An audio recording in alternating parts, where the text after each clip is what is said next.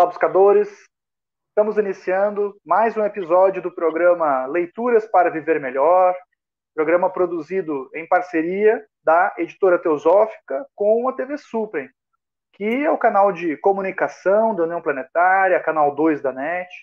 E se você estiver acompanhando esse vídeo pelo YouTube, não deixe de se inscrever no canal, deixar seu comentário, curtir o vídeo. Assim você provoca engajamento e nos auxilia a produzir mais conteúdo de qualidade para todos vocês. E hoje nós iremos conversar com o Ricardo Lindemann. Tudo bem, Ricardo? Seja bem-vindo, que honra recebê-lo. Tudo bem, a honra é toda minha. Muito gratos por aceitar o nosso convite, né? trazer sua, sua partilha para todos que estão nos assistindo. O Ricardo, ele é astrólogo, ele é doutor em ciências da religião, ele é ex-presidente nacional da Sociedade Teosófica aqui no Brasil e ele também é tradutor do livro que nós iremos falar hoje. Uma publicação da editora Teosófica, que inclusive tem duas versões. Eu estou com uma versão aqui, o Ricardo está com outra ali, né? Então tem a versão de bolso e tem a versão de luxo. Né? Que, que tem gente que não se adapta né? à versão de bolso. Mostrar, ó, cabe no bolso. Olha, mostrando na prática, né? Tem gente que tem gente que prefere, né, a versão de bolso, que é mais prático, dá para levar junto. E tem gente que tem dificuldade, às vezes, né, com o tamanho da letra, né, gosta de uma versão um pouquinho maior. Então tem também disponível essa versão de luxo. Né?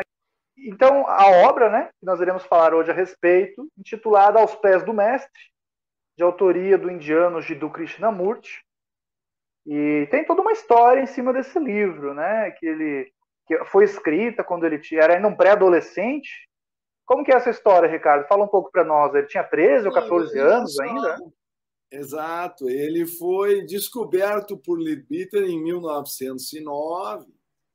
E é surpreendente, no outro livro da editora teosófica, também é mencionado Vida e Morte de Krishnamurti, da Mary Lutens, que ele era então um menino de 13 anos, esquelético, subnutrido, coberto de picadas de mosquito, com piolhos até nas sobrancelhas, dentes cariados e etc.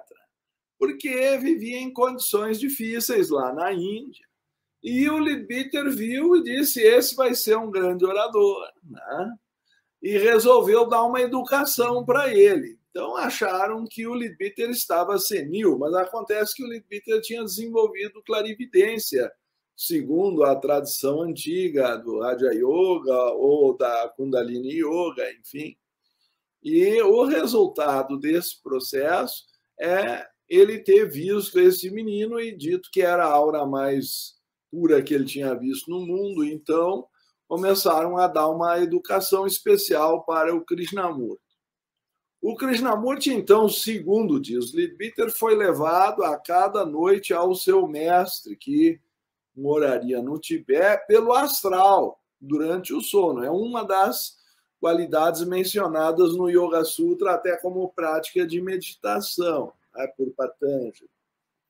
E o resultado disso é que ele trazia a última linha na memória. Eu quero dizer que recebia uma moral da história no final da instrução, e na manhã seguinte, ao despertar, ele anotava no diário dele só a última frase que ele lembrava, então, da instrução recebida à noite.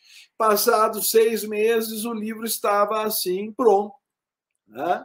Então, ele é um livro recebido e, por isso, consta no prólogo estas palavras não são minhas, são do mestre que me ensinou. Sem ele eu nada poderia ter feito. Porém, com seu auxílio, comecei a trilhar a senda. Daí também faz sentido o nome aos pés do mestre, até porque isso vem da tradição das Upanishads, porque a palavra Upanishad em sânscrito quer dizer sentar-se próximo, daí sentar na, na posição humilde aos pés do mestre, não é? E resulta de ser, por isso mesmo, uma introdução, de certa forma, com linguagem moderna, mas as clássicas quatro virtudes da tradição do Vedanta, que é o comentário final dos Vedas, ou particularmente das Upanishads, que é essa parte. Né? E essas quatro qualidades, então, são o discernimento, a ausência de desejos, a boa conduta e o amor. Né? Em sânscrito, Viveka, Vairagya, Satsampati e Mumukshutva, respectivamente. É, a palavra Vairagya é difícil de ser traduzida, então, além de ausência de desejos, nós também ousamos sugerir desapego, desprendimento ou abnegação. Na verdade, se nós formos ver, são qualidades fundamentais para o indivíduo conseguir ver as coisas como elas são. Porque a tradição do Vedanta, bem como o Yoga Sutra, o budismo e, e também a Bhagavad Gita de Krishna, enfim, sustentam que a vidya ou a ignorância espiritual seria a causa do mal. Isso nós vamos encontrar também em Platão e outras escrituras, talvez até no cristianismo, como se poderia talvez tentar demonstrar. A ideia de que pela falta do conhecimento da verdade se envolve o indivíduo uh, numa submissão à ilusão ou à matéria, ou como se quiser assim interpretar. Então, daí resulta que para que a pessoa possa aprender a ver as coisas como elas são, ela precisa desenvolver essa capacidade de separar o que é ilusão do que é realidade. E, por isso mesmo, em decorrência, se desprender ou desapegar daquilo que é ilusório. Então, essas primeiras duas qualidades funcionam como um círculo virtuoso em que então o indivíduo teria uma libertação progressiva para seguir o caminho da boa conduta, que começa com o domínio da mente, e chegar ao amor, ou a uma tradução possível também seria uma fraternidade universal, mas na verdade o Mumukshutra é na tradição está associado a se desprender da roda de nascimentos e mortes e buscar a união com Deus, por isso um amor transcendental. Essa questão do, do discernimento, né, que seria esse primeiro passo, essa primeira qualidade, virtude que a gente tem que desenvolver, é, é, importante salientar também que o discernimento não estaria relacionado somente à memorização de informações, né, Ricardo? Uhum. O discernimento, na, na, simbologia, né, muitas vezes é representado por uma espada, né? A espada que, que divide, que corta, né? Então, o, o discernimento, ele, ele, como que você definiria, assim, né, para quem está começando o estudo, chega nessa obra? Essa é uma obra indicada para quem está começando no estudo teosófico, né? Sim, né? Às vezes chamar de mingauzinho teosófico é a nossa primeira papinha, né? É. Mas não se surpreendam, é porque é pequeno, tem 64 parágrafos apenas. Eu é que engordei a obra botando 44 notas, né? Então que estão fora do texto na sequência para não atrapalhar ou perturbar, induzir a leitura. Então as notas do tradutor foram postas a posteriori. Mas essencialmente o ponto que creio uh, tu estás colocando em espanhol cernidor é uma peneira, né? Em português, discernir parece relacionar-se a separar a casca do cerne ou fazer uma distinção. Tá? Se me permitirem, quem sabe ler a primeira, o primeiro parágrafo diz: a primeira dessas qualificações é o discernimento, usualmente tomado no sentido da distinção entre o real e o real, que conduz o homem à senda, no caso espiritual. E depois é acrescentado: entras na senda porque aprendeste que somente nela se pode encontrar as coisas merecedoras de aquisição. Os homens que não sabem trabalham para adquirir riqueza e poder porém esses bens são, quando muito, para uma vida somente e, portanto, irreais. O sentido de irrealidade aqui é no sentido de que não dura, que vira cinza, que vira pó. Tá? E por isso a necessidade do desapego, do desprendimento, porque se eu apegar-me a uma coisa que não vai durar, eu vou potencialmente eu já estou sofrendo, mas cedo ou tarde o sofrimento será inevitável. Né? Há coisas maiores do que essas, coisas reais e duradouras. Quando as tiveres visto uma vez, não mais desejarás as outras. E hoje, é, o paradigma da humanidade, eu costumo dizer, né, como educador, que ele mudou, né? Antigamente o problema da humanidade era a falta de informação. Hoje talvez o problema seja o excesso, né? Entra do... também é, um certo discernimento, porque eu preciso escolher o que vale a pena ser estudado, o que porque não dá tempo para estudar tudo. E eu diria que esse é o livro. Se eu tivesse que ir para uma ilha deserta e só pudesse levar um, levava esse. Este é o programa Leituras para Viver Melhor. Hoje estamos conversando com o Ricardo Lindemann sobre a obra Aos Pés do Mestre, de autoria do indiano Jiddu Krishnamurti, ainda um jovem de 13 anos quando escreveu a obra. E nós iremos agora para um rápido intervalo e voltamos daqui a pouco. Até já.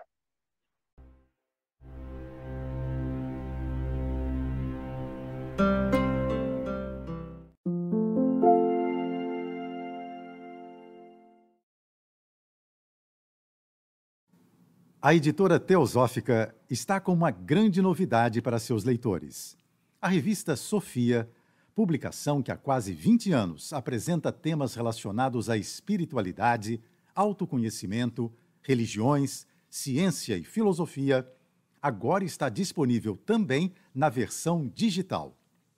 Nesta nova modalidade, o leitor pode acessar todos os mais de 90 exemplares da revista Sofia já publicados, seja na tela de seu computador, tablet ou smartphone, já que o conteúdo se adapta à tela do dispositivo utilizado.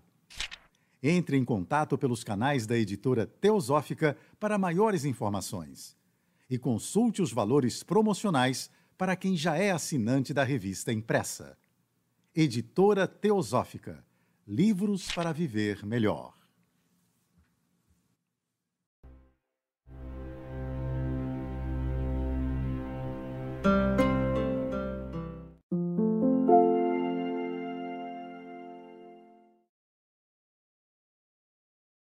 Estamos de volta com o programa Leituras para Viver Melhor, hoje conversando com Ricardo Lindemann sobre a obra Aos Pés do Mestre, de autoria do Jiddu Krishnamurti.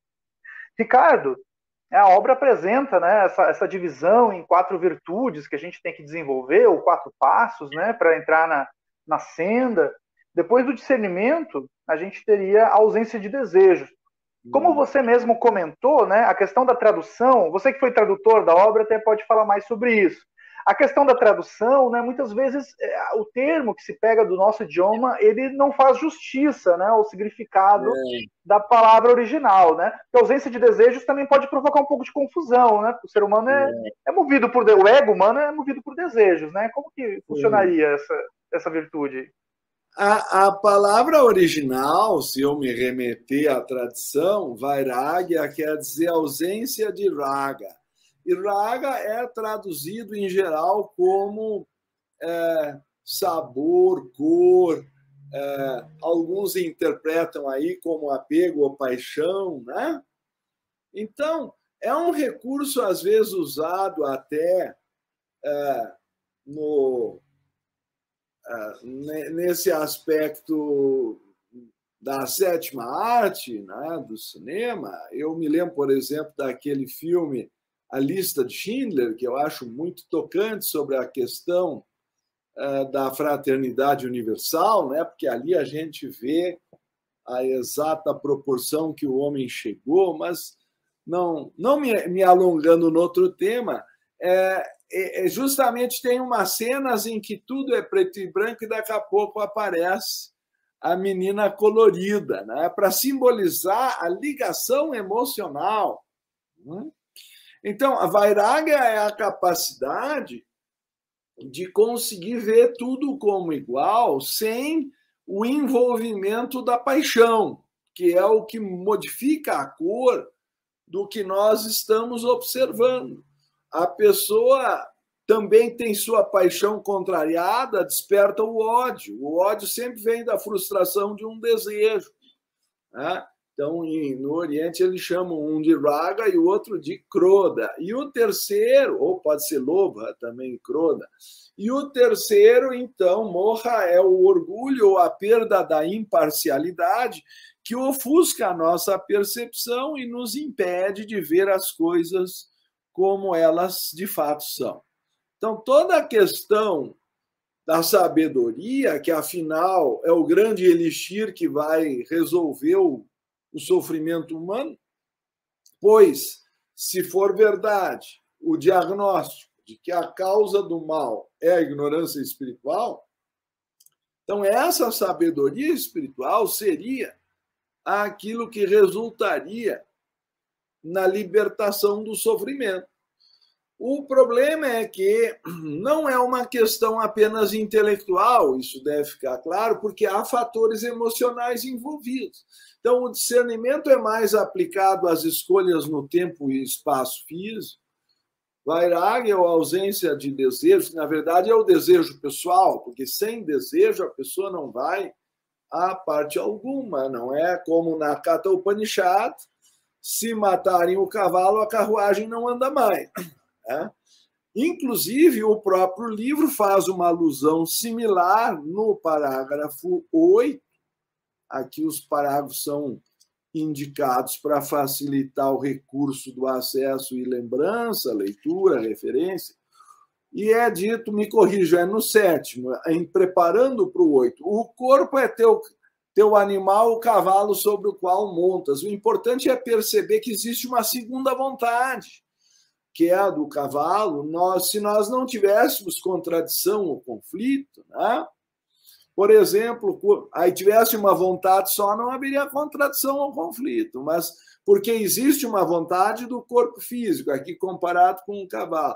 Depois do emocional e depois do mental, por exemplo, corpo astral tem seus desejos e os tem as dúzias. Ele quer que fiques irado, que diga as palavras ásperas, que sinta ciúmes, que sejas ávido por dinheiro, que invejes as posses de outras pessoas e que te entregues à depressão. É, o nome antigo estava associado aí, então, à preguiça. Na verdade, era a falta de vontade e energia por causa desse mal que afligia a emoção. Então, tu vês que quase todos os pecados uh, chamados sete pecados capitais da tradição antiga cristã estão aí enumerados, mas não como sendo da alma, mas como sendo de um veículo, de um envoltório no qual a alma se envolve, as paixões, no caso. E também do corpo mental é dito que ele gera, então, o orgulho. Quando é afirmado teu corpo mental deseja pensar em si mesmo orgulhosamente, separado, pensar muito em si mesmo e pouco nos outros. Quem tentou uma vez na vida meditar sabe que o indivíduo normalmente quer pôr a mente num lugar e a mente tem vontade própria e vai para outro. Então, essa experiência, mesmo que frustrante, ela nos ensina que nós não somos a mente, que nós não somos as emoções e desejos que frequentemente estão mudando, e o próprio corpo físico acaba levando à morte, se decompondo. Portanto, a parte permanente em nós não é essa, e precisa ser descoberta. Quando esses fatores, não é, da falta de discernimento entre o que dura e o que não dura, e das emoções e desejos confusos, ou mesmo é, gerando o orgulho, a paixão e tudo mais que nós vimos, são gradualmente diluídos pela percepção desse exercício constante do discernimento e do desapego. Aí a pessoa começa a ter condições de ter o domínio da mente, o domínio da ação, a questão importante da tolerância com todas as religiões, que é um dos pontos da minha tese de doutorado, vai reconhecer que o Oriente nisso tomou sempre a dianteira ao dizer deve sentir perfeita tolerância por todos e um sincero interesse pelas crenças daqueles de outra religião, tanto quanto pela tua própria, porque a religião dos outros é um caminho para o Supremo da mesma forma que a tua, e para auxiliar a todos, deves a todos compreender. Então, não é uma visão que vai excluindo ou se separando, pelo contrário, ela nutre, então depois ela vai para o contentamento, da tolerância ao contentamento, e daí a unidirecionalidade da mente que se concentra e a confiança que leva ao acesso para o nível superior de amor. Claro que não é um amor comum, mas aqui definido de uma forma extraordinária na simplicidade da linguagem, pois um grande ponto do livro é que, como foi instrução dada a um garoto de 13 para 14 anos, foi transmitido em linguagem simples, ainda que o conteúdo seja extremamente profundo. Na vida diária, o amor, não é? Significa duas coisas. Primeira, não causar dor a nenhum ser vivo. E segunda, que deve estar sempre vigiando por uma oportunidade de prestar auxílio. Então, nessas condições, o ser vai se desprendendo dos apegos que prendem ao sofrimento e vai conquistando o amor universal e a Deus, que é justamente o fator libertador.